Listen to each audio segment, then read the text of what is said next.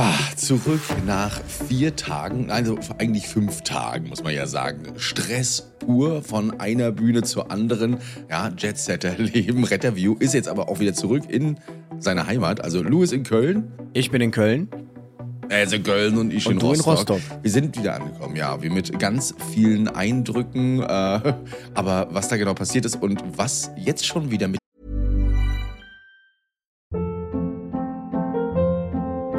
Hold up. What was that? Boring. No flavor. That was as bad as those leftovers you ate all week. Kiki Palmer here, and it's time to say hello to something fresh and guilt-free. Hello Fresh. Jazz up dinner with pecan-crusted chicken or garlic butter shrimp scampi. Now that's music to my mouth. Hello Fresh. Let's get this dinner party started. Discover all the delicious possibilities at hellofresh.com. den Ärzten ist. Darüber reden wir gleich. Retterview. Gedankenwissen und Spaß aus dem Pflasterlaster. Mit fünf Sprechwunsch und Sammy Splint. Meine Güte, als Ja, wenn wir sind die Ärzte wieder. nicht schon genügend veräppelt haben. als wenn wir sie schon auf der Show genügend veräppelt haben und wir das auch noch rausgebracht haben, die Sendung zumindest aus Hamburg, ähm, mussten sie äh, heute wieder etwas, oder gestern, oder nee, am 16.11. sogar wieder was raushauen, nämlich einen Indikationskatalog für den Notarzteinsatz. Ähm, darüber reden wir gleich. Ja, ich hab, äh, bin drüber geflogen und dachte so, toll, Nö. Nee, nee, darüber müssen wir reden. Aber vorher können wir nochmal über, über alles andere reden. Ein Eindruck so von der Tour. Du bist ja jetzt ein bisschen äh, durchgegangen für dich, oder? So ein bisschen im Kopf. Leider, leider fehlt einem ja die Zeit, Sachen äh, intensiv zu verarbeiten. Das bedeutet, äh, es ist ja nur Termin hinter Termin hinter Termin. Und ich weiß gar nicht, was jetzt am Freitag nach der Tour war. Da hatte ich Rufbereitschaft. Ich glaube aber dann irgendwie Samstag hatte ich schon wieder Dienst.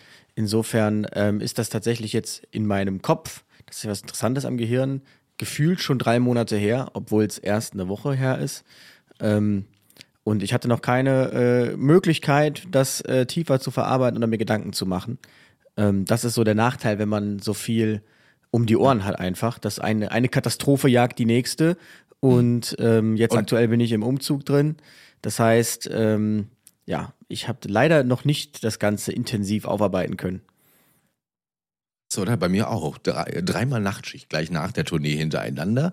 Dann äh, noch irgendwie so eine, eine Fortbildung, an der ich mich mal irgendwann angemeldet habe, ich, äh, der Ski, aber äh, die dann mitgenommen habe. Dann heißt es so, ein Tag frei und dann schon wieder Tagschicht und dann wieder Nachtschicht und ja. Familie treffen will ja auch gesehen werden und ne, der Partner dann eben auch. Also das kommt alles dazu, so richtig geil auswerten. Alle fragen so, oh, wie war's? Du so, ja toll, ja äh, gut. Also mehr kannst Man du erstmal noch gar also nicht dazu sagen, weil einfach noch Es nicht so viel also- drin ist. Es ist nicht so, dass man äh, das genießen könnte, in Anführungsstrichen, weil ähm, man ist halt die ganze Zeit, ich meine, das lag wahrscheinlich auch an diesem sehr spacken Plan, aber man ist halt die ganze Zeit nur von A nach B am Hetzen. Also es geht, der Tag geht immer bis mindestens 0.30 Uhr. Man steht immer so um 8 Uhr auf und dann kann man sich überlegen, das sind halt knackige Tage und man ist ja durchgehend wach. Ähm, ich meine, im Zug kann man da mal kurz versuchen zu dösen, aber dann äh, fahren dann meist auch schon andere Themen dann irgendwie da vorrangig. Das bedeutet, man ist die ganze Zeit eigentlich nur am Hetzen, dass man überall pünktlich ankommt. Und ähm, vielleicht hatte man da mal so eine Stunde maximal zwischen Ankunft an der Stadt, in der Stadt, wo man hin wollte, und zwischen dann schon wieder im, äh, im, im Palast, im Palast sage ich schon, im Eventsaal sein. Und insofern äh, sehr stressige Tage. Wir haben aber so ein paar Eindrücke von euch gesammelt. Ihr habt uns nämlich E-Mails geschrieben an info.retterview.de. Da schreibt zum Beispiel die Pia, vielen Dank für die richtig tollen Abend. Ich fand es mega gelungen. Ich, hätte auch, ich hatte auch richtig viel Spaß. Die gut 100 Kilometer Anfahrt haben sich gelohnt. Also echt, da sind Leute auch teilweise noch weiter gefahren als du, Pia, übrigens. Ne? Aber krass, dass ihr euch so viele Kilometer immer äh, ja, hinter euch lasst, um uns mal zu sehen, die Show zu sehen. Dann hatte sie noch zu der Frage, warum wir gefragt haben, was will die Feuerwehr denn hier bei Retterview? Äh, sie findet es auf jeden Fall super wichtig als Feuerwehrfrau, grob den Rettungsdienst zu verstehen. Ja, das wünsche ich mir Geht manchmal gefälligst zu. Feuerview. Genau, Feuerview. ähm, und sie fährt nebenbei Freiwillige Feuerwehr und manchmal hat sie dann eben auch äh, Einsätze mit dem Rettungsdienst und ähm, ist es dann happy, wenn sie gewisse Eindrücke von uns, aber auch vom Rettungsdienst selbst äh, mitbekommt und dann nachher besser ist in der Handhabung oder der Zusammenarbeit gewisser Griffe zum Beispiel. Ne? Oder, oder das finde ich ja gar nicht so schlecht. Also ihr wart natürlich trotzdem alle willkommen. Dann hatten wir noch einen Sicherheitsmann in Köln, der uns ja ganz lieb beschützt hat nebenbei. Ne? Also der aufgepasst hat, dass ihr alle ja. nicht zu viele Autogramme und Bilder macht. Nein. ihr, wart ja alle super nett und nachher ist er dann auch angekommen und hat gesagt, ja du, äh, meine Freundin, die ist auch ganz großer Fan. Ich wollte mich jetzt nicht vor. Und das sagt er am Ende, wo wir keine aber Bilder mehr haben. Ihr noch mal, Also- ja, wo wir keine Bilder mehr haben. Er wollte noch so ein Foto haben. Ähm, wir werden mal noch welche machen. Ich schicke dem Luis einfach mal so ein Paket und dann schreibt er auch noch seinen Willi drauf und dann gucken wir mal, wem wir hier noch irgendwas zu, zu verteilen können. Jetzt kriegen wir bestimmt 5000 E-Mails dazu. Aber Enzo, auf jeden Fall bekommst du natürlich sehr gerne eine Dings, ein, ein, ein, ein Bild. Äh, ihr schickt uns ja wieder mittlerweile überall die Spotify-Rap-Sachen. Äh, vielen Dank. Es sind super viele Leute, die irgendwie Tausende an Minuten verbringen, um diesen Stimmen zu hören. Äh, zu hören. Ich selbst bin übrigens nur Top 24 Prozent der Hörer, äh, nur mal so zur Info. ähm, also jeder, der das toppt, ist auf jeden Fall schon mal ein besserer Hörer als ich. Wobei äh, da natürlich nicht eingerechnet ist die Zeit, die ich damit verbringe, das alles aufzunehmen. Ne? Herrlich.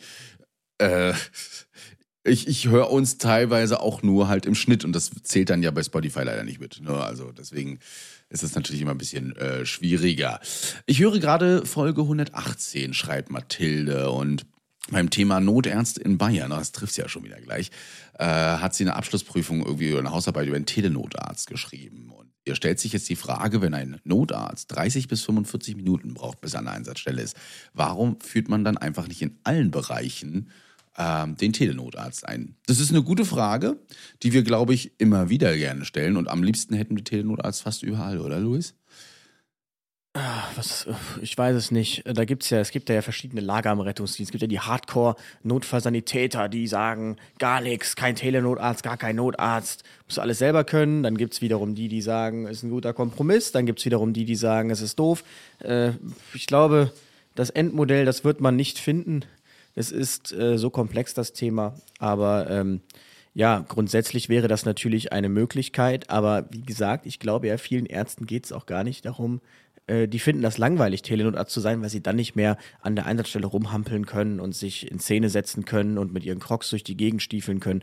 Übrigens äh, habe ich da einen schönen Beitrag zu gemacht. Docs in Crocs ist eingeschlagen wie eine Bombe und ähm, absolut bezeichnend, bezeichnend und entlarvend. Also die Berufsgruppe, die ja immer davon redet, ach nein, uns geht's ja immer nur um den Patienten, ums Team und bla bla bla, die dann in den Kommentaren da vom Leder lassen über nass geschwitzte Notfallsanitäter und dass sie seit 30 Jahren Crocs tragen, wo ich mir dann, ich habe den Typen mal gegoogelt, Chefarzt der Geriatrie, wo ich mir denke, okay, äh, wo ist jetzt genau die Qualifikation für Notfallmedizin?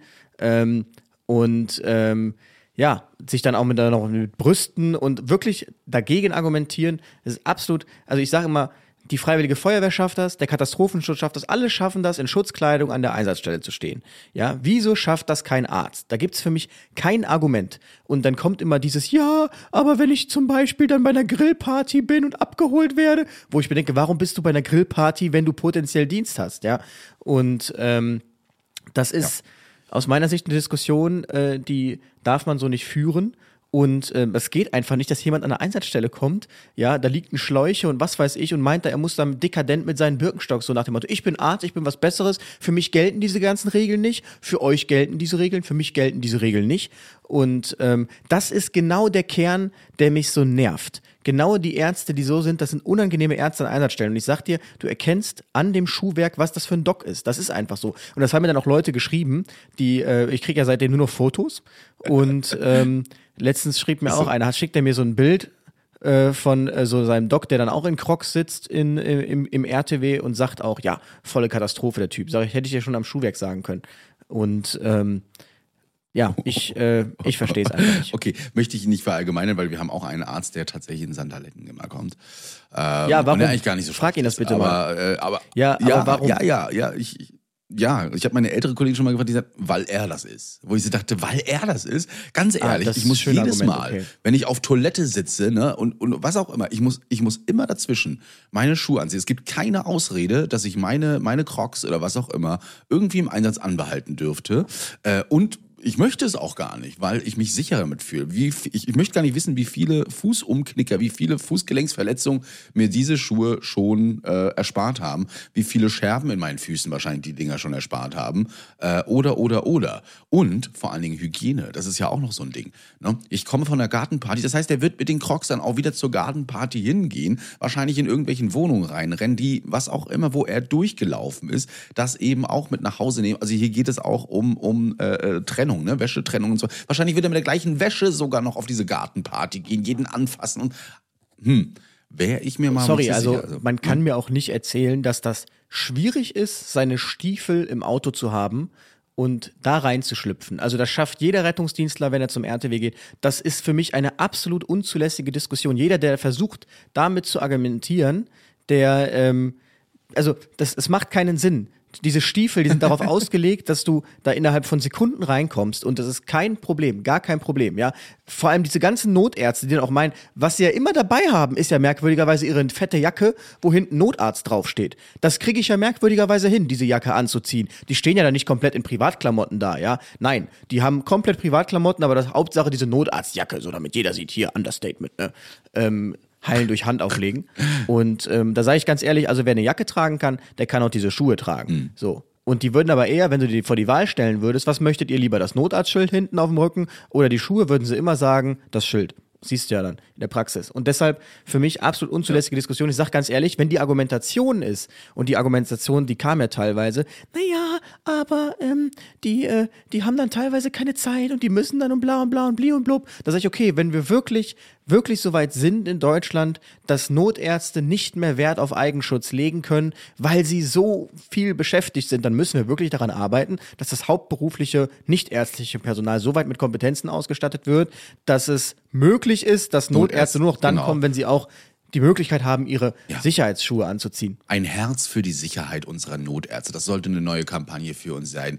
Ja, Notfallsanitäter, die so viel machen, damit ein Notarzt noch Zeit hat, seine Crocs auszuziehen. Ich glaube, das wird eine Das Lustige ganz neue Sache. dass äh, alle, alle glauben mir dann immer nicht, dass sowas wirklich so, ja, Einzelfälle so und so. Dann schreibt mir prompt eine Kollegin zwei Tage später, Luis, hätte es ja nicht für möglich gehalten, aber ich habe es gerade genau live erlebt. Das gab tatsächlich dann auch eine Beschwerde, aber ähm, ja, Ich finde das auch immer spannend manchmal, wenn, also, aber das müssen die Krankenhäuser unter sich ausmachen, ähm, wenn Leute aus dem Schockraum kommen, äh, in den Schockraum kommen, aus dem OP, ne, und dann auch wieder aus dem Schockraum in den OP gehen. Das gibt's ja leider auch. Aber gut, das müssen andere erscheinen, da will ich jetzt gar nicht so, da bin ich nicht so deep drinne. Äh, ich habe es nur früher im erlebt. Krankenhaus. Ja, ne? Ja, Ja, ja. ja, im, im Krankenhaus weht ein ganz anderer Wind. Ja, also, ja, ja. Äh, sorry, das ist ja, das ist ja dann wieder das perfide. Äh, Eine Krähe kräht, pickt der anderen ja kein Auge aus. Mhm. Ja, in meinen Kommentaren, dann siehst du nicht mal irgendwie Notarzt. Da schreibt ein Notarzt, also ich trage das immer, ich finde das auch verwerflich, das nicht zu tun. Oder anderer schreibt, ich trage das seit 30 Jahren und äh, macht euch mal locker. Da siehst du aber nicht, dass irgendein Arzt sagt, sehr geehrter Herr Kollege, ich finde das nicht in Ordnung. Das findest du dann nicht. Nein. Und ähm, was du aber findest, wenn ich eine Apple Watch auf einem Bild trage und im Krankenhaus vermeintlich stehe, dann findest du 150 Ärzte, die sich Ja. auf mich stürzen und sagen, wie kann man denn Hygiene, wie geht das denn? Ist so. Und da sage ich wieder, das ist wieder die Doppelmoral der Ärzte. Es ist, so. unglaublich. Zumal ich zum Beispiel meine Apple Watch nach jedem Einsatz immer desinfiziere, immer in so ein Bad lege oder sonst irgendwas und wirklich darauf achte, die Hände werden desinfiziert. Ich habe überall Handschuhe, wenn ich desinfiziere, wenn ich mache und tue, äh, weil das halt so drin ist. Also das QM wird gelebt und äh, gerade im Rettungsdienst wird ja immer mehr Wert drauf gegeben. Wie, wie oft müssen wir vor allen Dingen in, in QM-Lehrgänge oder irgendwas reingehen, wo uns jeden, immer jeden, jedes Jahr immer das Gleiche gesagt wird. Dann musst du das machen, dann musst du das machen und das noch unterschreiben. Ne? Ähm, das ist eben, oh Gott, wir sind abgedriftet. Mathilde. Also, Telenotärzte, ja. Tolle Sache, vor allen Dingen, wenn sie dann in Crocs eben bleiben können. Ähm, weil sie dann am PC nur noch sitzen und uns helfen. Ich, nee, ich finde es ich an sich eine gute Sache, weil, und da kommen wir wahrscheinlich heute auch nochmal drauf, bezüglich des Notarzteinsatzes, Indikationskataloges, ähm, dass man da auch vieles als Notfallsanitäter selbst stemmen könnte und dann eventuell Freigaben beziehungsweise Anleitung durch einen Telenotarzt für sinnvoll erachten darf. Ne? Ähm, wir fragen uns halt auch, warum das eigentlich noch nicht so ist. Mittlerweile fragen wir es uns, glaube ich, nicht mehr. Wir sagen einfach nur noch so, ist halt wahrscheinlich so. Wird irgendwann mal kommen, mal gucken, wann es Klick macht. Ne? Also dementsprechend wünsche ich dir auf jeden Fall viel Spaß noch bei der Hausarbeit zum Thema Telenotarzt. Vielleicht schickst du sie uns ja mal und dann äh, kann man sich ja mal durchlesen, was du da so rausgefunden hast. Was ich übrigens noch zur Tour sagen wollte, ähm, die beste Show, also das muss man schon dazu sagen, das muss man vielleicht auch mal so ehrlich ansprechen. Also ich fand, die beste Show war schon Hamburg, die haben wir auch hochgeladen. Ähm, und man muss sagen, die Pub, das Publikum war so verschieden an jedem Standort. Also wenn man jetzt nach dem besten und offensten Publikum fragen würde, würde ich sagen Berlin-München auf jeden Fall. Und ich, wir dachten eigentlich, in Köln geht die Luzi ab, aber es ist so komisch. Also so verhaltenes Publikum. Also man, man sagt auch nachher jemand, eigentlich braucht man so Anklatscher, die einfach anfangen zu klatschen. Ja, ja. Ey, weil äh, ich habe es noch nie erlebt, dass du einen Raum betrittst. Manche trauen und es klatscht sich einfach nicht, keiner. Ne? Also, also Es ist es ganz Gefühl, merkwürdige als ob die Stimmung sich nicht gewesen. getraut haben, weil sie dachten, äh, sie würden da irgendwas stören. Ähm, ich habe aber auch in Hamburg gedacht, ähm, als wir da aufgetreten sind, dass das doch ein sehr schwieriges Publikum ist, weil man Ja, die Lacher auch. nicht Aber es hört. wurde besser. Aber in der Aufnahme, als ich das dann gehört habe, dachte ich so, oh, okay, die haben ja doch ganz schön viel gekichert. Das haben wir wahrscheinlich auch manchmal gar nicht mitbekommen, weil das immer so mit dem Monitor von vorne so gut abgeschirmt. Das muss man sich auch vorstellen. Ihr hört euch ja selbst nochmal über Lautsprecher von, von euch von vorne. Sehen tut man das Publikum sowieso kaum. Ne? Und äh, sieht dann auch nicht die Ausdrücke in den Gesichtern. Also ganz, ganz toll. Und äh, dann hört man die Aufnahme und denkt so, hä? Haben die doch so viel gelacht? Hm, okay, cool. Ja, dann, äh, ja, dann war das doch so gut. Deswegen, äh, in Köln habe ich die Aufnahme auch bekommen, da werde ich noch, mich noch mal reinhören. Und äh, wir werden ja ähm, noch mal ein, ein, ähm, ein Ausschnitt aus Köln reinspielen, nämlich das Ende. in der Louis ja die Gitarre gezückt hat und dann ja den den Zapparone gemacht hat ja mit der Gitarre. Ähm, da sind wir sehr gespannt auf jeden Fall noch. Ähm, das muss ich auch noch schneiden, weil ich habe elf Spuren bekommen, einfach mal von diesem Gesang. Aber äh, ja, ich finde auch, äh, weniger als elf Spuren ist diese kristallklare Stimme auch gar nicht wert. Aber ähm, musst auf allen Frequenzen erfassen. Nee, aber was ich, äh, ich fand lustig, der, also Christian hat sich auch über diese Tour immer weiter reingesteigert, muss man sagen. Er begann einfach nur mit äh, einer ganz normalen Reha am nächsten Morgen steht er da mit so einem riesigen, mit so einer Einkaufstüte neben mir. Was ist da alles drin? Ja, das ist meine Perücke für, für den äh, Highway to Hell Auftritt. Stimmt nicht. Erst hatte ich also die Mütze quasi von Hertha. Ja. Richtig. Ja. Also in Köln muss man sagen, hattet ihr dann die äh, Endstufe dessen, was Christian äh, sich alles über die Tür zusammengekauft hat. Und ähm, in jeder freien Minute schnell in irgendeinen Laden gerannt und hat dann was besorgt. Und genau wie diese Fotos, die dann auf einmal in Hamburg da auf den Plan gerufen wurden. Ähm, aber ähm, ich fand den Kommentar lustig, als du da dieses Rea-Video hochgeladen hast. Bei dir hat einer geschrieben, ich würde in solchen Momenten zu gerne wissen, was in Louis Kopf vorgeht. Ich habe auch, wenn du so daneben sitzt, so, ähm, oh, ich stehe ja hier mal. Ne? Also ich wurde beim ersten Mal auch überrascht von diesem Auftritt. Äh, Ich meine, in Köln natürlich nicht mehr. Aber ähm, ja, man, also ich, ich habe ja auch, in Köln habe ich es nicht gefragt, aber ich glaube, sonst hatte ich in jeder Show gefragt, so, wer ist denn so der Entertainer von uns? Da haben alle mal gekichert, so auf Christian gezeigt. Und ähm, ich denke schon, dass man das äh, auch so sagen kann. Mir schrieb das auch eine, weil ich in meinem Text geschrieben habe, ich weiß noch nicht, ob mir das gefallen hat, äh, so auf der Bühne stehen und so weiter. Und ähm, ich denke einfach, ich bin vom Typ her nicht so der extrovertierte Typ. Ich denke, da ist der Christian dann mehr so der extrovertierte Was ich Künstler. nicht verstehen kann, oder? Also könnt ihr mal eure Meinung dazu schreiben, weil eigentlich ist Louis Ja, aber- ja, aber in den heißt- Videos und so weiter auch der Entertainer und der, der immer Ja. rumschauspielert und so weiter. Aber ich glaube tatsächlich einfach, dass, äh, also nur weil das dann zum Beispiel im Video funktioniert, glaube ich nicht, dass es automatisch auch ähm, funktioniert überall, wo man ist. Also ich denke, Ah, ich finde, wir haben in Videos aber, bin ich ja alleine für mich, da habe ich Ruhe für mich ergänzt quasi. sich Und ich bin eigentlich, gut. Man braucht ja so einen ruhigen Part, der den anderen wieder runterholt, nicht? Und der dann auch wieder so ein bisschen nüchterner betrachtet. Nein, tust du ja nicht. Du warst ja genauso. Aber der halt auch mal mit erklärt und alles mögliche. Ich finde das gar nicht so, so doof eigentlich, wenn man, äh, wenn beide nicht komplett ausrasten da. ja. Muss ja auch ein bisschen an die Leine nehmen, den, den Sammy. Ne? Äh, genauso wie wahrscheinlich hier auch einige andere, die wollen wir, um mal einen Übergang zu schaffen auf das Hauptthema, ähm, hier irgendwas wieder aufgeschrieben haben, war man Notarzt bestellt. Das ist wirklich spannend. Ach so, eine Sache noch, bevor wir dazu kommen. Hast du den Extra 3 Beitrag gesehen? ja, Da, Extra 3, ganz toll, äh, über den Rettungsdienst, wo ja auch nochmal aufgezeigt wurde, wie es dem Rettungsdienst so geht. In humorvoller Weise, muss man sagen, aber eben auch wieder ehrlich. aber gut recherchiert. Ja, auf jeden Fall. Fand ich, fand ich wirklich super. Und der äh, Alex, der ist 25 und hat äh, uns eben auch geschrieben, dass er nichts mit dem Rettungsdienst an Hut hatte, äh, uns seit zwei bis drei Monaten ungefähr hört, absolute Fan ist, äh, fand es auch sehr spannend und informativ, was wir da so raushauen. Also als Nicht-Rettungsdienstler, da manche Themen hat er aufgeschrieben, dachte ich, okay, da hätte ich als Nicht-Rettungsdienstler wahrscheinlich abgestalten. Und dann meinte er aber eben auch, okay, ist das, was die da so erzählen, vielleicht ein bisschen überzogen? Vielleicht ein bisschen, ja, manchmal ist einiges überzogen, aber, oder satirisch gemeint, besser gesagt. Und dann hat er extra drei gesehen und dachte so, oh, das, das ist ja wirklich so, wie die das da beschreiben. Ne? Also wir erzählen. Also wenn ich eins, ne, eins gelernt habe in der langen Karriere meiner Rettungswachenzeit und Gerüchteküchen, es wird immer viel geredet, aber es gibt, bei jedem gibt es immer einen Wahrheitskern. Und äh, das könnt ihr uns schon glauben, dass dieser Wahrheitskern, also im Rettungsdienst ist da nicht so viel Schale um diesen Kern drum, sondern äh, das ist schon äh, sehr nah an der Wahrheit. Denn ihr müsst halt überlegen, bei 80 Millionen Menschen, es fällt immer wieder irgendeinem irgendwas Neues ein. Ja. Und ähm, die übertrumpfen sich tagtäglich einfach selbst. In allem. Das ist so Rettungsdienstalltag. Und das fand ich e- echt gut. In Extra 3 haben sie sich auch die besten Beispiele rausgepickt. Hier den Typ, der da rauchend äh, mit seinem Koffer vor der Tür steht und so weiter. Und der Ja. RTW, der da mit Alarm hinfährt. Also das ist äh, so perfide einfach nur. Und da kommt man sich auch selbst so verarscht vor, wenn man gerade fünf beinahe Unfälle hätte. Und dann steht der Patient da. Und dann musst du auch noch nett sein, weil er kann sich ja dann wieder beschweren. Das geht mir auch so im Keks, diese Beschwererei. Ich hätte gerne mal, wenn jemand von der Krankenkasse das hört, dass es eine Beschwerdestelle gibt, wo man sich als Rettungsdienst über Patienten beschweren kann. Dass ich dann in Zukunft sagen kann, sehr gut, dann beschwere ich mich jetzt nämlich auch über sie. Punkt. Und ähm, das geht mir nicht auf den Keks, dass es immer nur so in eine Richtung geht.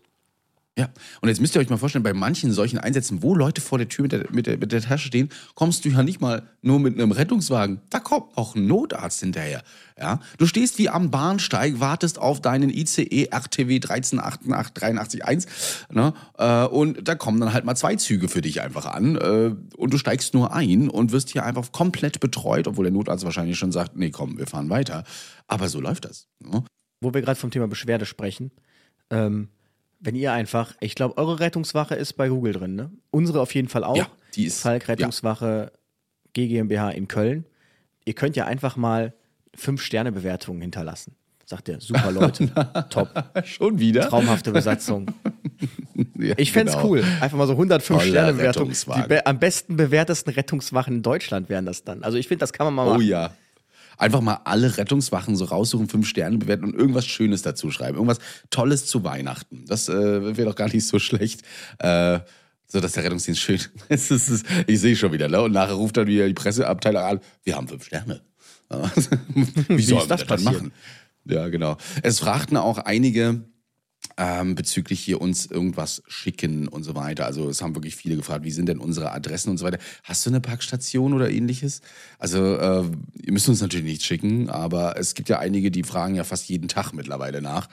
Also es ehrt mich sehr, aber äh, schickt das gerne Ja. an Christian, weil ähm, ich leider nicht die Ich Zeit finde, zur Packstation zu fahren, das dann alles abzuholen.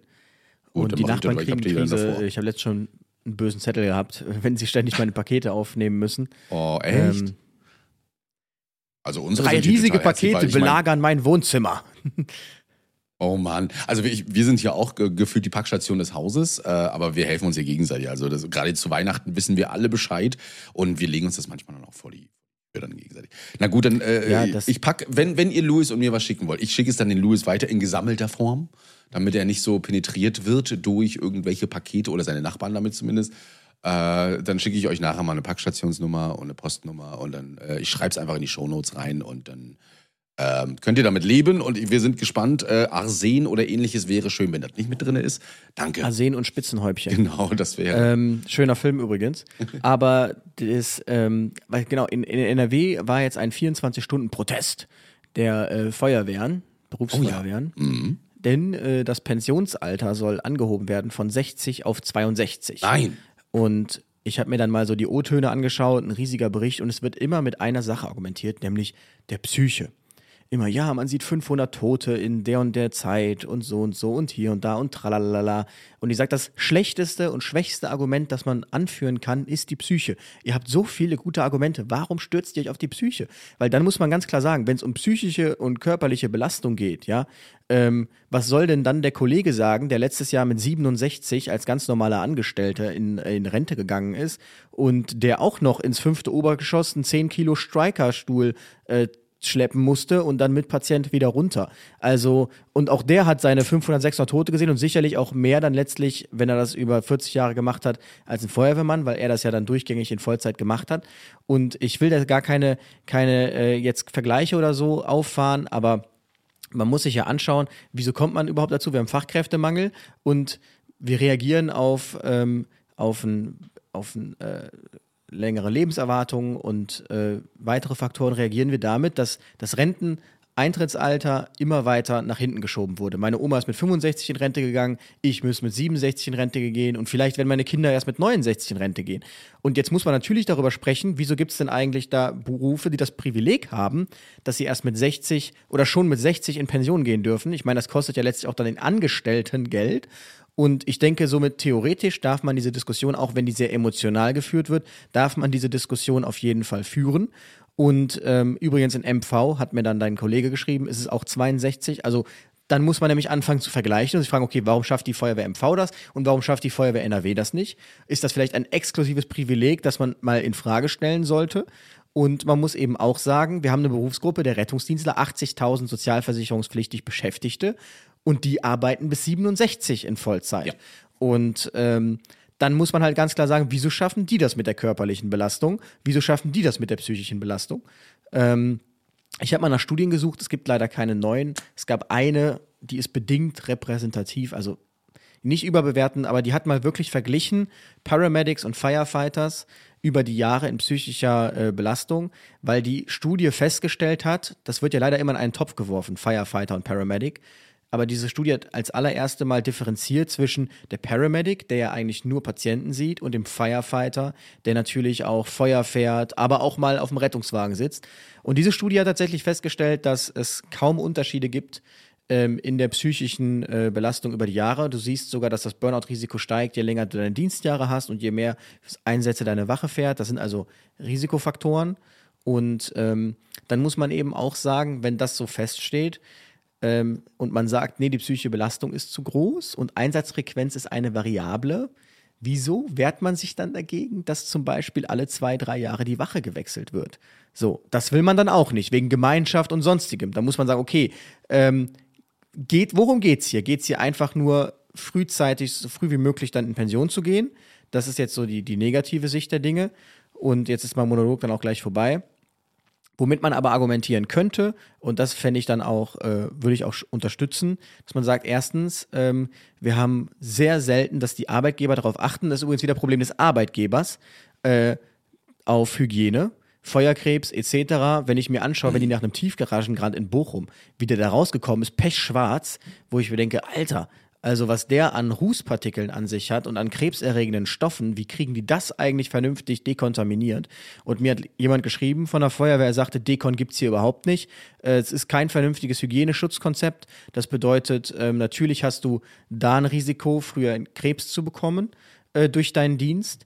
Und dann natürlich, das sage ich dann, die Rettungsdienstler haben nun mal eine durchschnittliche Verweilzeit. Christian ist jetzt die Ausnahme, der wird vermutlich ja in, Rente gehen im Rettungsdienst. Aber ähm, die haben eine durchschnittliche Verweilzeit von zehn Jahren, Tendenz sinkend. Sehr viele Medizinstudenten, sehr viele Aushilfen, ähm, viele, die dann auch zur Feuerwehr gehen, weil sie da mehr Entwicklungsmöglichkeiten sehen.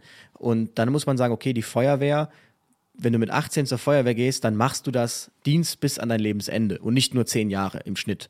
Und dann muss man sagen, okay, die sind als einzige wirklich ja Fulltime on the job, immer da und machen das dann wirklich in Vollzeit über 30, 40 Jahre dann ähm, darf man auch darüber diskutieren, ob das vielleicht äh, möglich sein sollte, zwei Jahre früher in Pension zu gehen.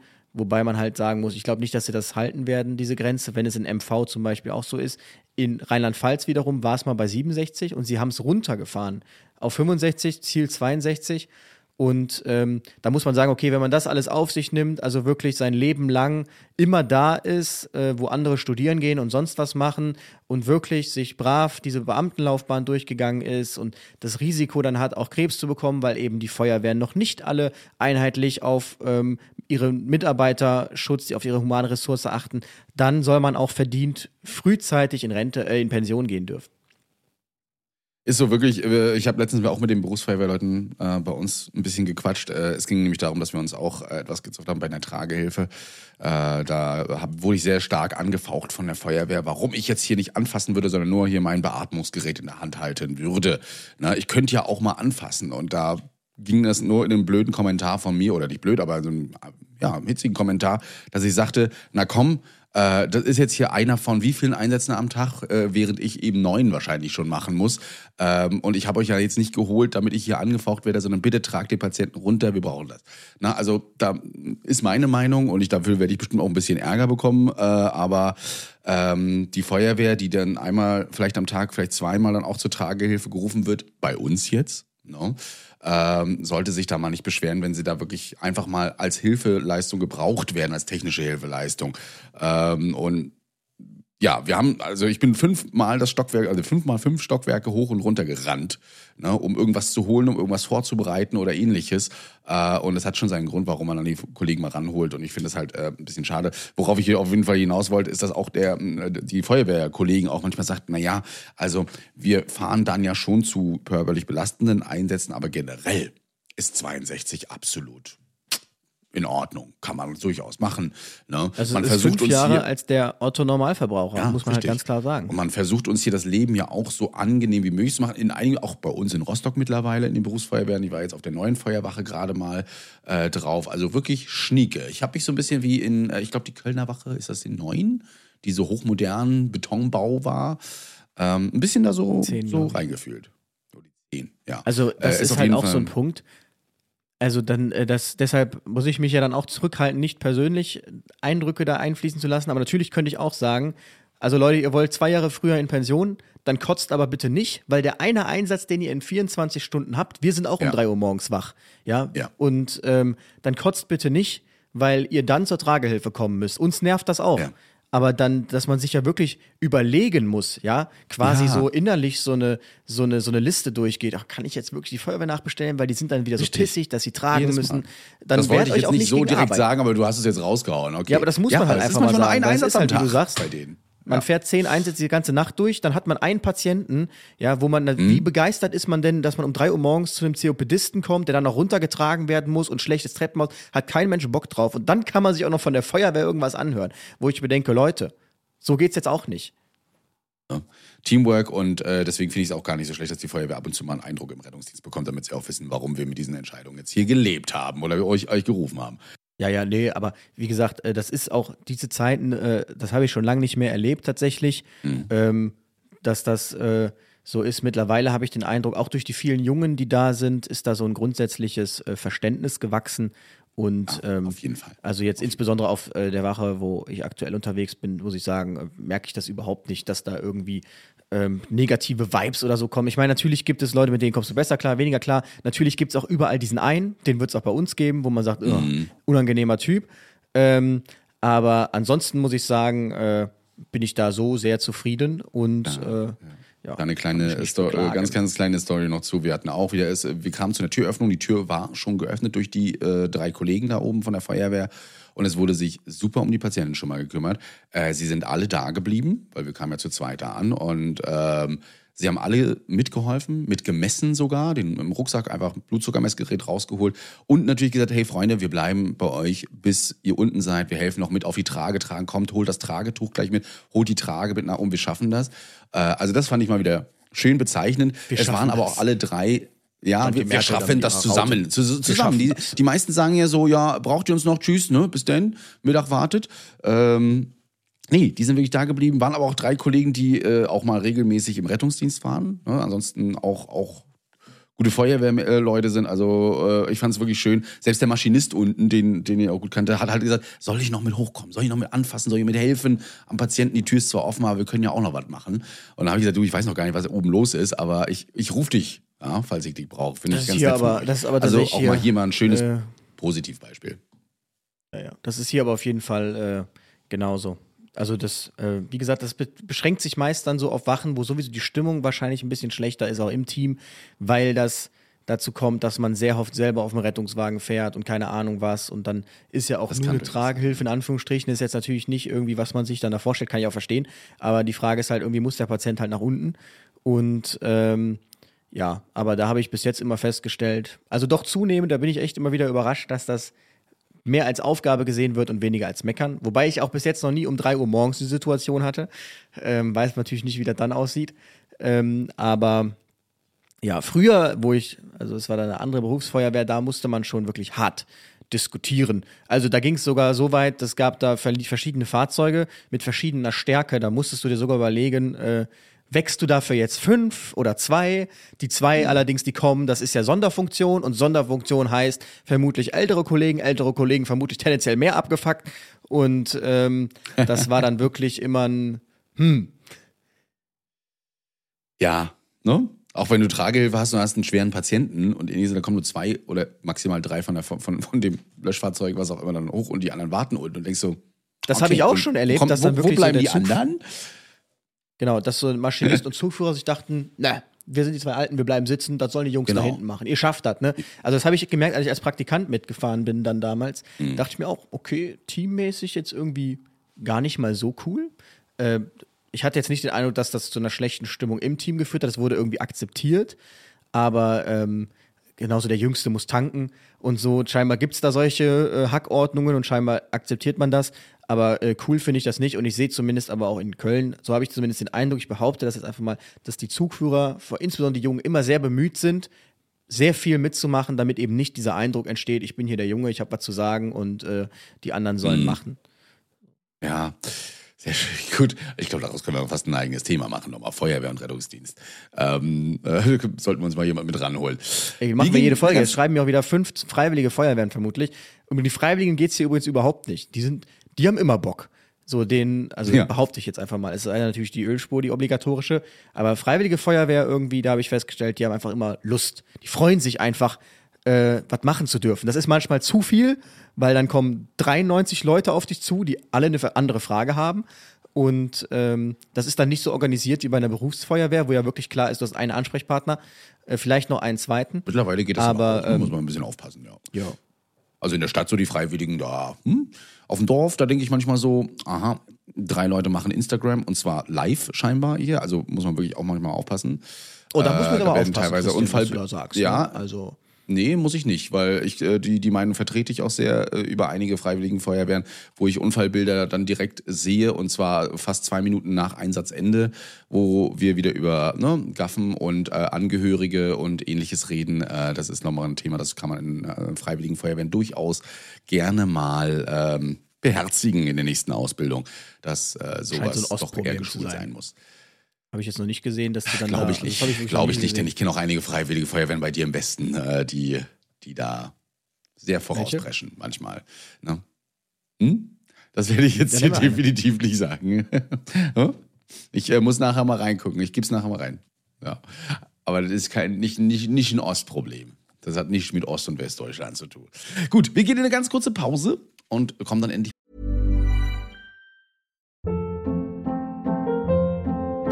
Hold up. What was that? Boring. No flavor. That was as bad as those leftovers you ate all week. Kiki Palmer here, and it's time to say hello to something fresh and guilt-free. Hello Fresh. Jazz up dinner with pecan-crusted chicken or garlic butter shrimp scampi. Now that's music to my mouth. Hello Fresh. Let's get this dinner party started. Discover all the delicious possibilities at hellofresh.com. Mal zum Hauptthema. So, kurz einen Kaffee geholt und rein in das Thema. Eieiei, also, ähm, ach, es geht wieder um Notärzte. Es tut uns ja wirklich leid, dass wir immer wieder auf den rumhacken müssen. Ne? Und jetzt haut noch die Ärzte, die Bundesärztekammer auch noch eine Bekanntmachung raus für die Empfehlung für einen Indikationskatalog äh, für den Notarzteinsatz. Ihr müsst euch das quasi so vorstellen, wenn wir irgendwo in unseren Standardarbeitsanweisungen als Notfallsanitäter oder wie auch immer drinne stehen haben, Alarmierung des Notarztes nach Notarzteinsatzindikationskatalog, dann ist das genau das, was wir hier jetzt vorliegen haben. Das letzte Mal gab es sowas 2013 bundeseinheitlich. Manche haben sowas auch lokal. Das heißt also, manche ärztlichen Leitungen haben nochmal einen lokalen Einsatzkatalog, Indikationskatalog. Und hier hat die Bundesärztekammer jetzt gesagt, ja, wir hauen da jetzt mal was Neues raus.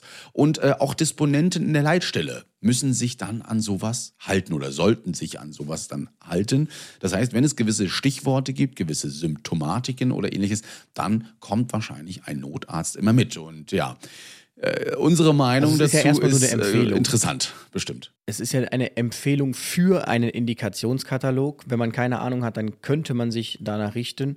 Aber in der Regel macht ja jeder Rettungsdienstbereich sowieso, was er möchte. Insofern ähm, kann er sich danach halten, daran halten, muss er aber nicht. Das ist jetzt, was die Bundesärztekammer empfiehlt. Aber ähm, man muss jetzt endlich keinen ähm, Notarzt mehr nachfordern, wenn man einen äh, Schlaganfall ohne Bewusstlosigkeit hat, beziehungsweise äh, man muss ihn auch nicht mehr beschicken, Grüße an Tim, wenn der Patient nicht bewusstlos ist. Und ähm, das äh, war natürlich vorher anders. Vorher war Schlaganfall grundsätzlich eine Notarztindikation, aber trotzdem haben mir natürlich viele geschrieben, bei denen ist das schon seit Jahren keine mehr. Und mir haben auch eher einige geschrieben, also ich bin auch im Rettungsdienstbereich groß geworden, wo es einfach an der Bewusstlosigkeit festgemacht wurde. Schlaganfall ohne Bewusstlosigkeit war das Stichwort. Und wenn der Patient eben ansprechbar war, dann um keine kreislaufrelevante Störung, dann ähm, ist das halt ohne NEF beschickt worden. Insofern ist es nur eine Empfehlung, muss man jetzt nicht zu hoch bewerten. Hat man natürlich gemacht, aber um nochmal auf die Wichtigkeit des Notarztes hinzuweisen, ähm, insbesondere schreiben Sie ja selber gerade in der Debatte um die Reform der Notfallversorgung, ziemlich bezeichnet ist, das Wort Notfallsanitäter findet, glaube ich, im Text, wird, glaube ich, dreimal im Text aufgegriffen. Und einmal davon auch nur im Zusammenhang mit, naja, es gibt da ja Notfallsanitäter, deshalb muss man mal darüber reden, aber ähm, es geht hier schon sehr darum, um die ärztliche Kunst. Also der DBRD, äh, Der Deutsche Berufsverband Rettungsdienst. Die äh, sind auf jeden Fall, da bin ich nochmal gespannt auf das Statement zu dieser Empfehlung. Ich finde es aber schon wieder erstmal spannend, dass Sie sagen, ähm, dass äh, durch den Nike, übrigens Notarzteinsatz, in die Notarztindikationskatalog, der Nike, äh, äh, 2013 dazu geführt hat, sagten sie, dass es Fehlalarmierung von rund 30 Prozent der Einsätzen gibt. Ne? Und wenn man da mal äh, ausführlich reinguckt, wird man auch sehen, warum das eben so ist manchmal. Also entweder, weil, ja, die Leute dann ja auch im Abfragekatalog gewisse Symptomatiken erfragen, die Leute am Telefon, die Ersthelfenden oder aber auch die Patienten, selbst nicht wissen, ob sie jetzt mit Ja, Nein oder Aber, da ist noch was, äh, antworten sollen ähm, und dann eben plötzlich ein Notarzt rauskommt, finde ich manchmal. Also manchmal, manche Fragen sind so, haben Sie Atemnot? Ja, gut. Notarzt raus, so nach dem Motto, äh, aber dass die Patientin vielleicht COPDistin ist oder ähm, Asthmatikerin oder was auch immer schon seit äh, Her Herzinsuffizient beispielsweise, deswegen so, so seit Jahren schon äh, Probleme mit der Atmung hat. Ja, das ähm, wird hier total verschwiegen. Ja, das wird ja einfach nur weitergeklickt, Atemnot, okay, super und äh, dann Sie haben Atemnot, sind blau, Indikation. aber Sie haben das schon seit Jahren? Nee, dann äh, haben Sie Pech blau. gehabt. Ja, also es genau. kommt ja schon immer auf das Ereignis akut an, egal was an Vorerkrankungen ist. Aber was hier ist, man sieht halt, es ist sehr generell formuliert, Unfall mit Kindern. Also theoretisch, sobald Hm. sich ein Kind verletzt, müsste dann NEF hin, laut dem alten äh, Indikationskatalog. Und ich kenne auch Rettungsdienstbereiche, da wurde das so gemacht, sobald ein Kind war, NEF. Sturz aus großer Höhe, okay, drei Meter. Drohender Hm. Suizid, das ist alles so ähm, Explosionsunfälle, okay, Brand, Rauchgasentwicklung. Aber hier akute, starke und oder zunehmende Schmerzen, akute Schmerzen, Kolikschmerzen, schon lange ja eigentlich kein Grund mehr für ein NEF. Ähm, ähm, oder Trauma. Das war früher alles äh, NEF-Indikation. Und ähm, Herzrhythmusstörungen, ACS, Angina pectoris, Herzinfarkt, hypertone Krise, Schock. Ähm, Also das muss man sagen, im Prinzip, was man hier so rausliest, alles, wo ein Patient ein bisschen Kreislauf hat. Das äh, ist jetzt kriegt man- 2013, was du gerade vorliest, muss man ja ja, dazu ja, sagen. kriegt, kriegt er ein Rettungsdienst normalerweise nicht mehr hin, deshalb muss er ein NEF her. Und jetzt muss man sagen, alter Wein in neuen Schläuchen. Ähm, steht eigentlich, man kann sagen, es steht dasselbe drin, aber es ist nur weiter ausdifferenziert. Ja, stimmt. Äh, du hattest jetzt gerade gesagt, hypertone Krise und Herzrhythmusstörung kriegt der Rettungsdienst so nicht mehr hin ohne, ohne Notarzt? Ja, laut Bundesärztekammer kriegt das Ach jetzt nicht mehr so, ich, ich, ich dachte, das war jetzt so deine Meinung, also so nach dem Motto. Nee, nee. Ne? Ja, das Nein. stimmt allerdings. Wenn, man jetzt mal in die 2023er Version beziehungsweise in die Empfehlung guckt, dann äh, kann man das durchaus auch mal durchgehen und sich einfach mal unsere SAA, also Louis und meine, einfach mal so daneben legen und sagen, okay, gibt's das als Pfad oder nicht? Gibt's da auch Medikamente im Rettungsdienst oder nicht? Ne? Nehmen wir mal Aspiration. Also Aspiration heißt ja das Verschlucken von Gegenständen, die eventuell in die Luftröhre, in dem Rachenraum oder sonst irgendwas stecken. Da gibt's auch einen Pfad für. Äh, sollte natürlich ähm, auch dann schnellstmöglich behandelt werden. Die Frage ist halt, kann ein Notfallsanitäter mit einer Mägelzange jetzt nicht darin arbeiten oder den Heimlichgriff machen oder was auch immer. Ähm, muss da immer gleich ein Notarzt mit beschickt werden. Beschickt, finde ich ein tolles Wort, das werde ich mir auf jeden Fall merken. Ähm, gut, bei Strangulation, da muss man jetzt gucken, ja, schwere Mittelgesichtsverletzung, okay, würde ich noch einsehen, dass da ein Notarzt mit dazukommt, aber der ist ja auch kein, nicht, nicht immer ein MKG-Spezialist, oder? Ich würde auch sagen, wenn der Rettungswagen da hinkommt, du hast eine mittelschwere Gesichtsverletzung, was soll der Notarzt, außer jetzt Schäden und Intubation, ja, äh, aber sonst noch machen sollen können? Also, bei, also bei ich werde, wenn man die Notarzteinsatzzahlen wirklich senken möchte oder sagen, man möchte die Fehlalarmierung reduzieren, dann wäre mein Ansatz zu sagen, okay, wir schicken überall, überall immer erstmal nur ein RTW hin. Da sitzt ja ein Notfallsanitäter mhm. drauf. Es sei denn, ja. dass die initiale Meldung wirklich ist Bewusstlosigkeit und man macht es nur an der Bewusstlosigkeit fest. Ähm, und lässt dann den RTW einfach mal machen. Dann kann er sich entscheiden, ob er nachbestellt, ob er nicht nachbestellt oder sonst irgendwas, insbesondere im städtischen Raum geht das dann schnell. Im Landkreis ähm, klagen die RTWs ja sowieso darüber, dass sie äh, Ewigkeiten warten und dann am besten selber machen. Aber sobald nicht das initiale Stichwort ist, irgendwie Reanimation oder äh, Bewusstlosigkeit, dann kannst du ja eigentlich immer erstmal ein RTW schicken und dann muss er halt gucken. Obwohl man auch sagen muss, dass äh, das Wort Bewusstlosigkeit mittlerweile äh, sehr, sehr inflationär benutzt wird. Ne? Also ein, eine betrunkene ja, ja, Person natürlich. auf der Straße, die keiner versucht anzusprechen oder nur mal so aus der Ferne kurz Hallo äh, anspricht, das ist ja für, für viele schon eine bewusstlose Person. Also da bestelle ich ganz oft den Notarzt nah, äh, ab, weil ich einfach sage, Freunde, ich habe einmal angetippt, ist wach. Ne? Da gucken wir erstmal selbst drauf. Genauso wie äh, Schwellung, Zunge, Rachenbereich, schwere Anaphylaxie.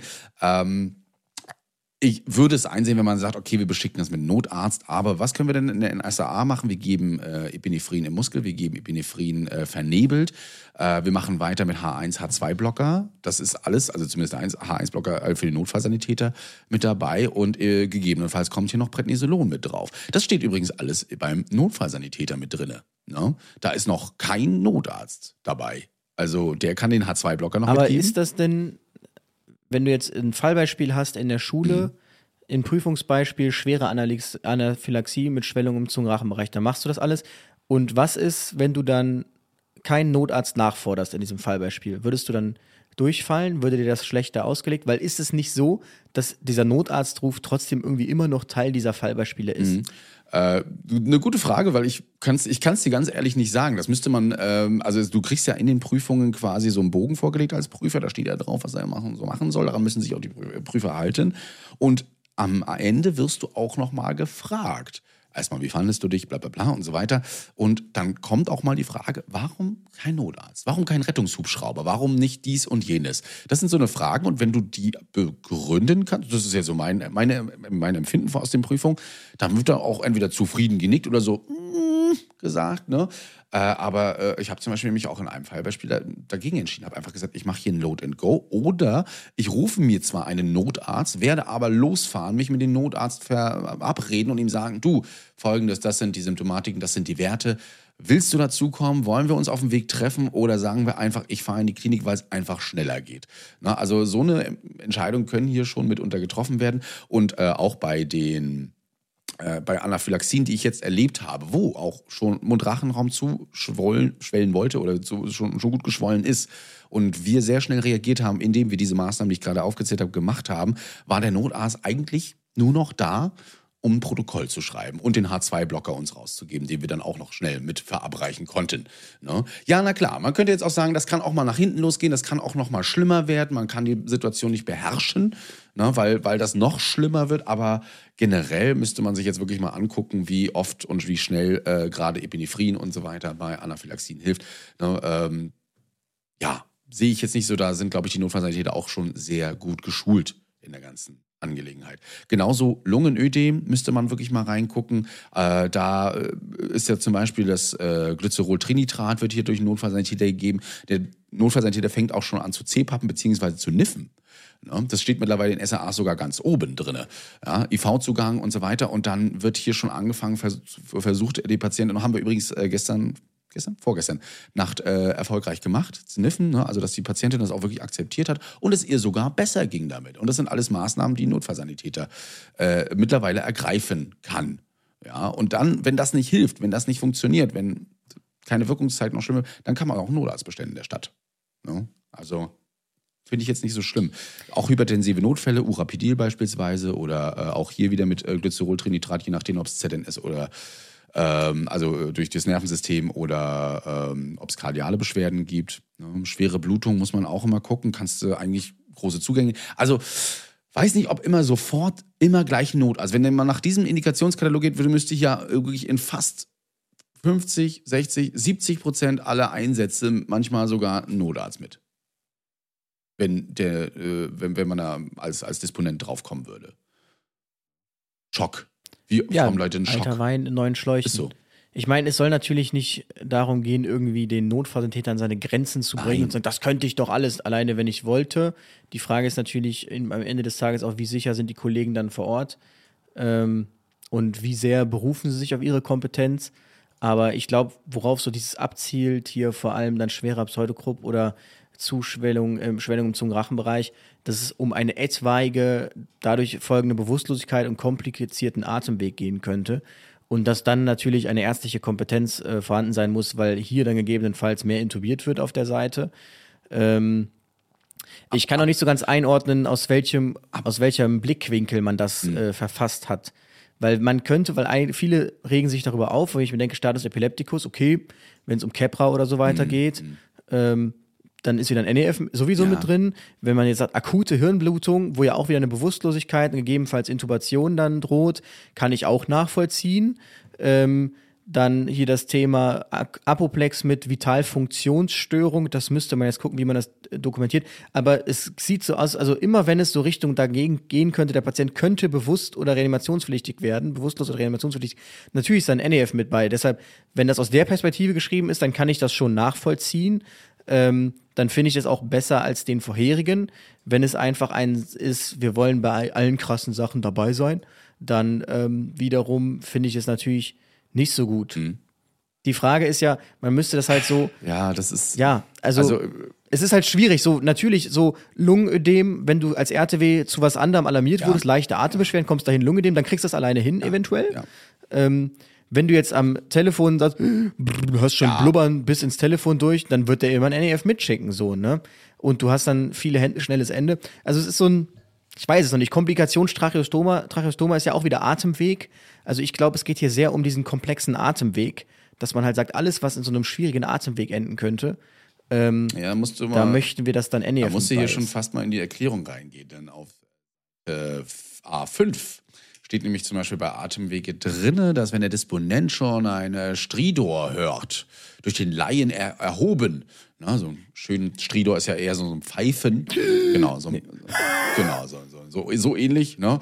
Äh, aber hier eben schon ähm, das zu hören, ist wahrscheinlich auch schon einfach. Hier gleich ähm, der, der Notarzt ähm, mit dazu kommt. Ich möchte es auch, auch nicht aussperren, also durch meine Argumentation, ähm, dass ein Notarzt nicht immer erforderlich äh, oder äh, nicht immer erforderlich ist, sondern ähm, alles immer mit einem Notarzt zu beschicken, ist halt eine andere Frage. Wie Luis schon sagte, warum soll da nicht erstmal eine Fachkraft hin, die äh, schon einiges tun kann dagegen und sobald sie merkt, hier ist ein kritischer Patient, ja, hier ist etwas, ein, ein, ein, eine schwer händelbare Sache, sich sofort einen Notarzt nachbestellen kann. In der Stadt ja nicht so das Problem. Ja, auf dem Land, okay, da könnte es problematisch werden, weil da braucht der Notarzt auch mal 30 bis 45 Minuten in gewissen Kreisen. Ne? Und klar, es ist dann gut, wenn man einen hinbestellt. Die Frage ist halt nur, wenn der jetzt für eine ne, COPDisten oder sowas eben anfängt rauszufahren, äh, was jetzt ja nicht heißen soll, dass kein COPDist einen Arzt bekommen sollte. Warum sollte da immer ein Notarzt sofort weg, wenn der vielleicht bei einem Herzinfarkt oder ähnlichem auch nicht überall hinfahren sollte? Und selbst beim Herzinfarkt ist halt auch immer so die Frage, ach, es sind so viele Fragen, muss immer überall ein Notarzt mit dabei sein oder sollten die, die Fachkräfte vor Ort das ebenfalls mitentscheiden können, gerade eben in der Stadtregion? Ne? Ich weiß nur, also ich, es gab mal eine Zeit, ich weiß nicht, wie da mittlerweile der Stand der Wissenschaft ist, da hast du zum Beispiel dann auch Magnesium gegeben bei einer COPD. Ähm, Ja. Das sind dann wieder so, nicht als Notfallsanitäter. So, ja, ja, ja, Aber das ist ja. schon so. Mhm. Ähm, also ich, die, ja, die Frage ist, wie viele No- Notfallsanitäter fühlen sich ja noch sicher mit der CPAP-Therapie? Ich weiß jetzt nicht, was man sich da wirklich für Gedanken gemacht hat. Aus meiner Sicht müsste man eben viel mehr einen Katalog entwickeln. Frag doch mal bitte diese Fragen. Mhm. Also zum Beispiel initiale Meldung ist, wie das mit ProQA dann zum Beispiel gemacht wird, ähm, ich akute. Atemnot. Alles klar, hören Sie ein brodelndes Atemgeräusch? Ja. Ähm, ist der Patient cyanotisch? Ist er, was meinen Sie damit? Ja, ist der blau? Nee, eigentlich nicht, nur ein bisschen blass. Okay. Ähm, der steht, sitzt aber gerade vor Ihnen und so weiter, der macht nicht den Anschein, als wird er bewusst. Nee, macht er nicht. Okay. Dann kann ja erstmal ein Ärzte wieder hinfahren. Wenn du denselben Anruf hast, Lunge dem, ja, der ist, nee, der fällt hier gleich vom Stuhl, der ist schon im Tunnelblick und die Lippen sind blau. So, dann weißt du vermutlich, wenn du eintriffst, der Patient bewusstlos, dann musst du ein NEF mitschicken. klar. also insofern, es kommt wieder darauf an. Ähm, ich finde es aber nicht gut jetzt auf, ich finde dieses Generelle nicht so gut seitens der Ärzte, ich fände es aber auch nicht gut jetzt seitens des Rettungsdienstes so drauf zu gucken, na, AKS, das mache ich schon so lange alleine und bäh, brauchen wir alles nicht, alles scheiße. Das finde ich dann auch wieder nicht gut. Nee, also man hat sich ja schon ja irgendwelche Gedanken gemacht. Ja. Das, das Und es ist ja jetzt nicht sein. Unfall mit Kind. Akute Psychose, da musst du vermutlich dann Antipsychotika geben. Also das, ich kann da schon irgendwo alles nachvollziehen, was hier drin steht. Ähm, Ja, nichts- nichtsdestotrotz. Außer aber jetzt auffällig irgendwie langsamer oder schneller Das sind aber so einzelne Sachen. Und hier oben in der Tabelle beispielsweise wird das ja noch wieder, und danach gehen ja die meisten Disponenten, dann wird das halt wieder sehr verallgemeinert. Ne? Klar, man muss ja mal in die Ausgangslage gehen, man muss hier in die, in die Erklärung auch noch mit reingehen, die muss man auch hier mehr durchexerzieren. Äh, wenn es eben zu komplizierten Atemwegen, zu äh, psychotischen Störungen, zu schweren Kreislaufstörungen geht, ähm, dann ist es natürlich zum schweren kardialen Schock zum Beispiel, dann muss ich da einen Notarzt dahin schicken. Das ist ja auch vollkommen aber was wäre jetzt etwas, was du da drin liest, wo du sagen würdest, das wäre jetzt für dich keine, oder das findest du jetzt nicht gut, dass das so geschrieben ist? Hypertensiver Notfall. Ja, aber ist aber natürlich keine hypertensive Entgleisung. Also der hypertensive Notfall bedeutet ja, dass du auch organische Schäden schon Mhm. dann eventuell davon trägst. Ähm, Und da kann ich als Notfallsanitäter kein Medikament gegen geben. na, es geht ja, es geht ja nicht darum, ob du das, es geht ja wie gesagt Ja, ja. wieder darum, Dass können daraus kreislaufrelevante Dinge entstehen. Ja. Also um das mehr geht es Mhm. aus meiner Sicht. Mhm. Es geht nicht darum, dass der das Medikament geben soll. Das ist, glaube ich, denen schon klar, dass du dann in der Lage bist, den Blutdruck zu senken. Es geht, glaube ich, eher darum, okay, bei einem hypertensiven Notfall könnte es ja sein, dass der Patient, wenn er jetzt wirklich gerade hier voll dekompensiert darunter, dass er bewusstlos wird oder sonst irgendwas. Mhm. Ich gucke gerade noch mal hier so ein bisschen. Ach so, ja, okay, jetzt steht die Apoplex mit Vitalfunktionsstörung. Äh, Wie gesagt, ich hatte vorhin bei, äh, na gut, bei Anaphylaxie, es ist auch wieder so dieses, was ist schwer in der Anaphylaxie? No? Ähm, Und auch Schwellung musst du ja eigentlich definieren. Ja. ja die Zunge ist so ein Schwellung bisschen Zungen- geschwollen, aber das ist jetzt auch gerade, wir kühlen das schon. Mhm. Ist ja jetzt kein Grund hier zu eskalieren. Genauso al- ne? Aber mit äh, allgemein auch äh, Ja. Sch- Schwellung zum Rachenbereich, da redet man ja auch von der, von der Obstruktion an sich, ne? also eine ähm, Verengung der Bronchien. Auch das kann durchaus durch einen Notfallsanitäter äh, erst behandelt werden und auch in die Klinik gebracht werden zu einem Arzt. Ne? Eine, eine Lungen- äh, oder eine Bronchienobstruktion muss nicht unbedingt immer mit einem Notarzt be beschickt werden, finde ich. Das kriegt man eigentlich mit Salbutamol, Atrovent, also Epratopiumbromid äh, und ähnlichem auch hin. Und erst dann, und steht übrigens auch in den SAAs drin, sollte es nicht erfolgreich sein, dann äh, ist hier eben eine Weiterbehandlung durch einen Notarzt zum Beispiel mit erforderlich oder zumindest zu erwägen. Ne? Also da müsste ich nochmal. Also ich sehe das halt Mhm. aus dieser anderen Brille. Also ich sehe das nicht so als, das können die Notfallsanitäter nicht. Ich glaube schon, dass Mhm. die wissen, ich glaube, es geht um diesen Punkt, ab wann es kompliziert, also Anaphylaxie, du machst dann alles, okay, und der wird jetzt, fällt jetzt aber trotzdem vom Stuhl und jetzt hast du auf einmal, kriegst du ihn nicht intubiert oder keine Larismaske rein, weil alles zugeschwollen. Dann würdest, da was machst du jetzt? Vermutlich Luftröhrenschnitt ähm, als Alternative. Und dann um diesen komplizierten Atemweg geht's, glaube ich, wenn es darum geht. Dann sage ich, dann kann ich das so nachvollziehen. Wenn es wirklich darum geht, dass man sagt, das könnte alles dazu führen, dass wir einen komplizierten Atemweg haben oder intubieren müssen und dann hätten, dann muss das ein NEF machen. Und dann ist es vielleicht besser, wenn das direkt mitgeschickt wird. Wenn es einfach nur darum geht, nee, AKS könnte ja potenziell immer lebensbedrohlich sein ähm, und deshalb schicken wir da was hin, dann sage ich, nee, dann ist es Quatsch. Aber das wissen wir ja nicht, wie sie es gemeint haben. Also, also für hätte, also schicken wir einfach die Notärzte für hätte, könnte, äh, könnte sein. Raus wieder, oder? Naja, aber so, so ist es ja, Stand jetzt. Ja, ach so, nee, ich dachte, du Also- redest jetzt davon von dieser neuen. Wir reden ja von der neuen Empfehlung hier. Und äh, da finde ich auch manche Sachen wieder so hätte, könnte sein. Äh, naja. So, ich, ich lese hier gerade nochmal das Vorwort. Ich fand das nämlich so spannend. Immer so eine, eine äh, hochqualitative notfallmedizinische Versorgung ist nur durch Notärzte und so weiter und Notärzten gewährleistet. Das, das finde ich hier nochmal spannend. Aber wie gesagt, ich finde, man sollte es nicht zu verallgemeinern. Viele Sachen stehen hier drin, die vollkommen in Ordnung sind, wo ich wirklich sage, da Notarzt auf jeden Fall mitschicken. Ne? Thorax-Trauma äh, müsste man jetzt auch gucken. Was, was heißt jetzt Thorax-Trauma? Thorax-Trauma könnte ja auch eine Rippenprellung sein, oder? Also steht hier als Beispiel. Ja, Thorax-Trauma, hier steht ja Komplikation, äh, Komplikation, wo steht das Thorax-Trauma? Ach so, ganz oben auf Seite 1. Ich gehe jetzt wirklich nur kurz äh, durch die, die Tabelle oben, A2 oder Seite A2. Na, jetzt könnte man natürlich in Breathing reingehen unten und nochmal ganz genau lesen. Das muss man eigentlich dann auch.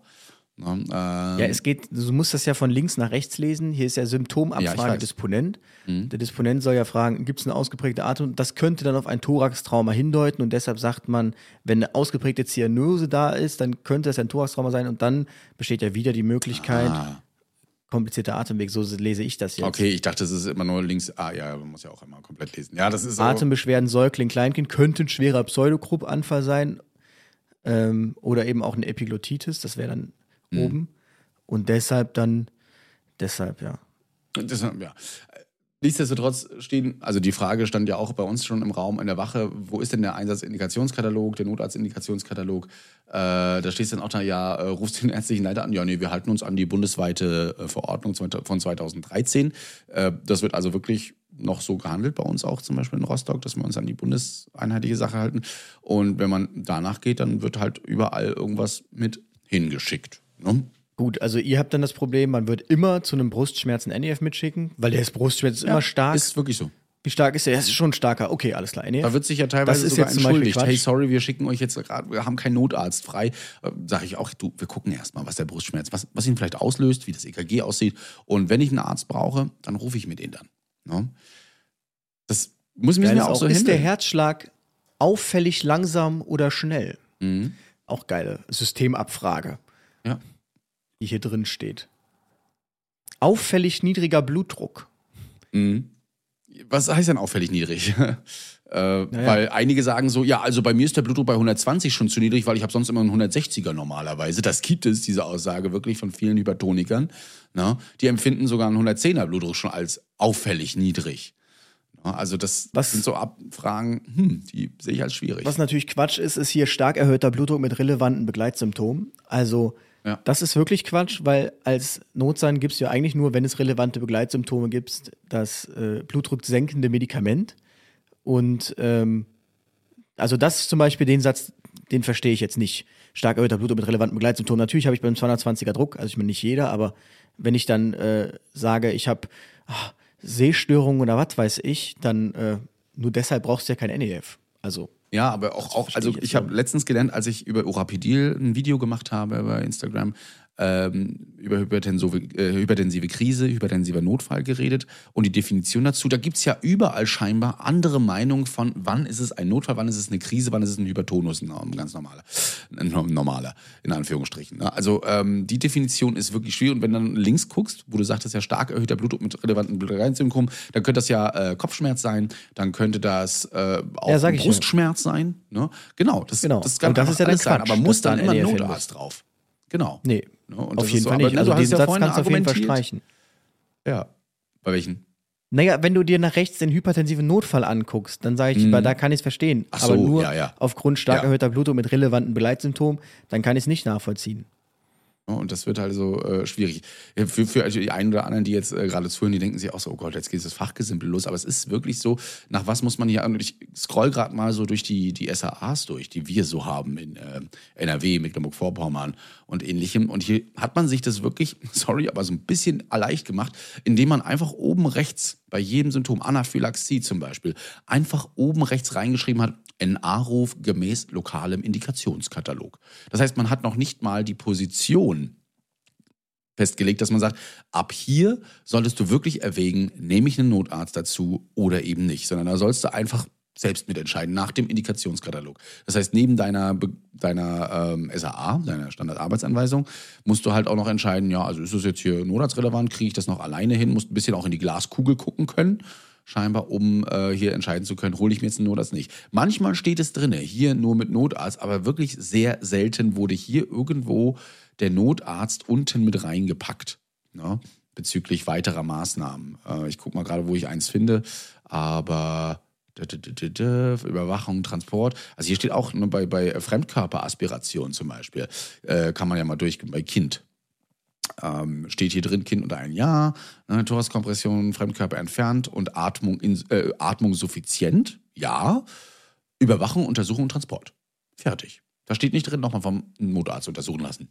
Also das ist äh, meiner Meinung nach dann schon spannend, dass das hier dann immer nicht so, so explizit reingeschrieben wurde. Hier muss ein Notarzt nochmal drüber gucken, in den Atemweg reingucken. Naja gut, äh, Pacen zum Beispiel bei einem auffällig langsamen Herzschlag.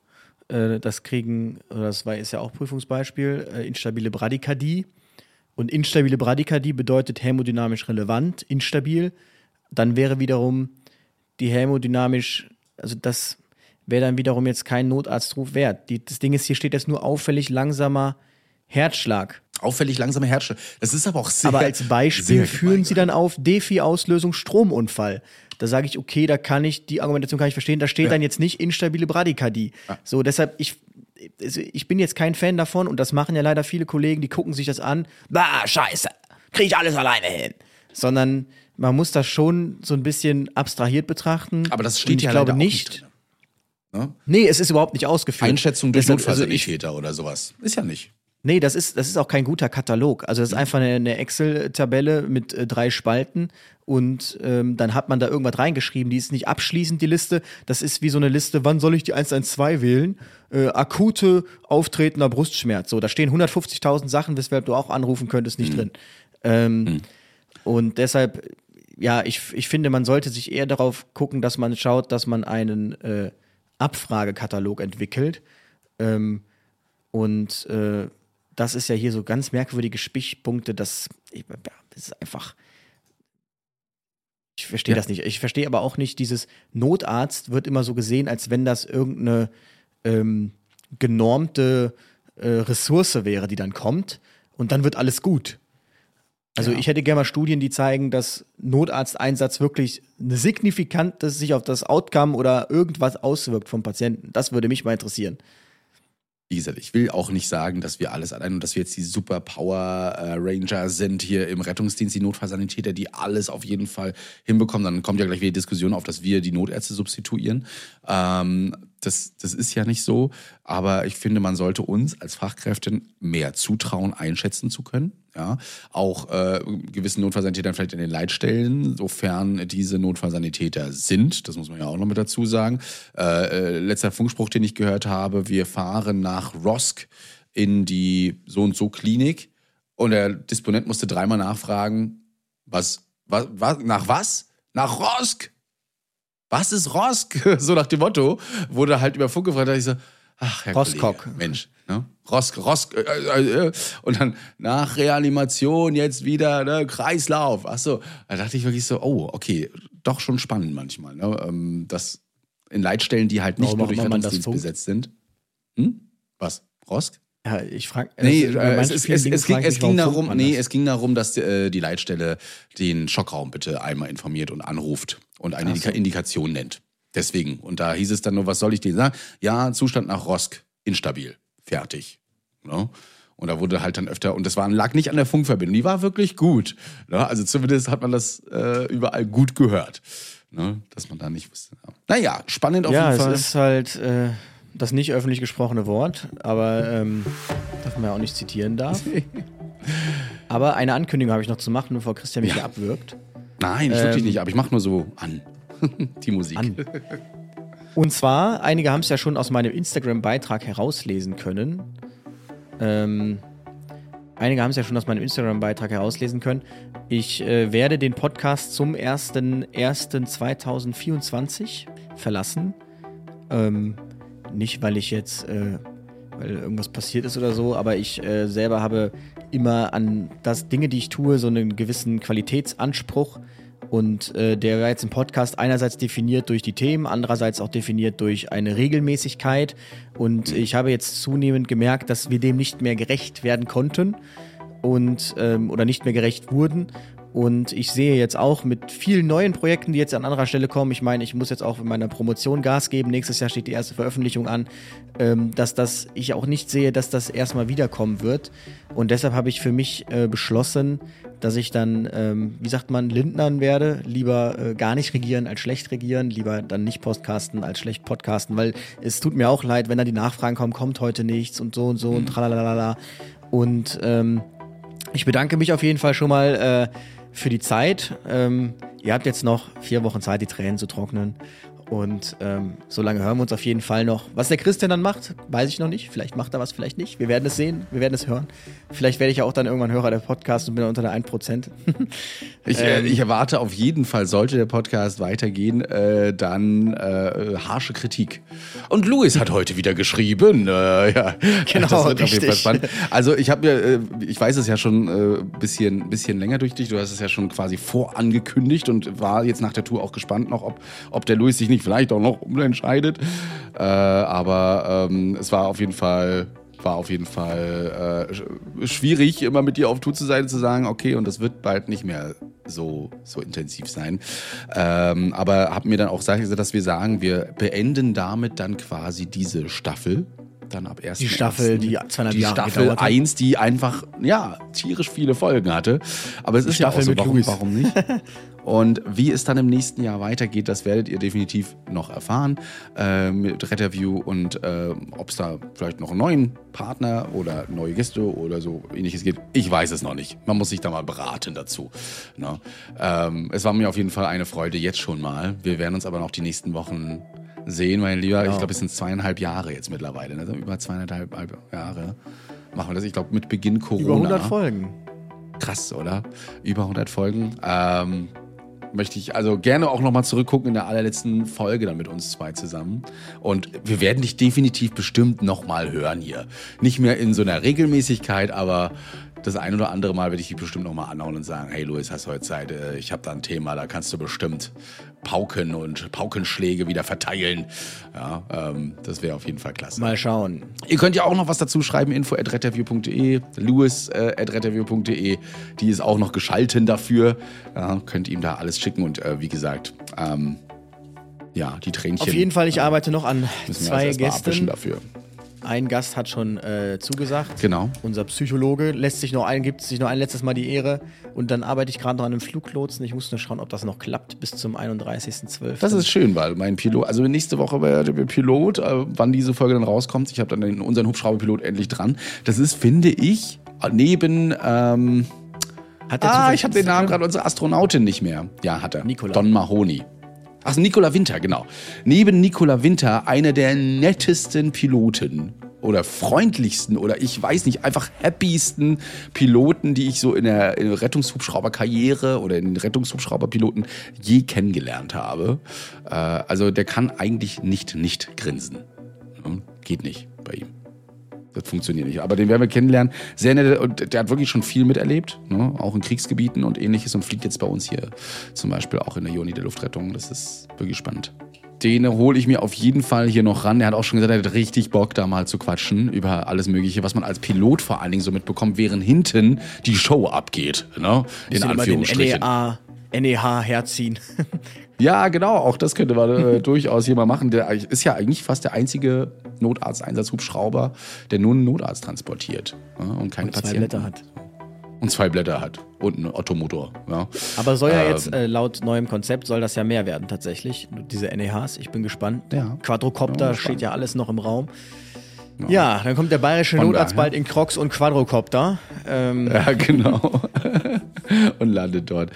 Gut, ihr Lieben. Ähm, Luis, äh, wir verdauen das Ganze jetzt erstmal die Nachricht. Ja. Machen wir. Und äh, Ich gehe dir jetzt eine, umziehen. genau, eine ganz äh, tolle neue Woche dann. Ja, wenn wir uns dann am Sonntag wieder hören zur nächsten Folge und dann entweder mit Gast oder ohne. Mal gucken, wir werden das sehen. Yes. Ihr Lieben, bis dann, Wir haltet euch wacker und bis demnächst. ciao, ciao. Ciao. Retterview. Gedanken, Wissen und Spaß aus dem Pflasterlaster. Mit fünf Sprechwunsch und Sammy Splint.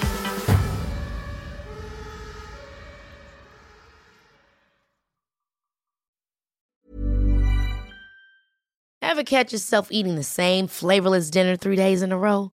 Dreaming of something better? Well, HelloFresh is your guilt free dream come true, baby. It's me, Gigi Palmer. Let's wake up those taste buds with hot, juicy pecan crusted chicken or garlic butter shrimp scampi. Mm. Hello Fresh. Stop dreaming of all the delicious possibilities and dig in at HelloFresh.com. Let's get this dinner party started.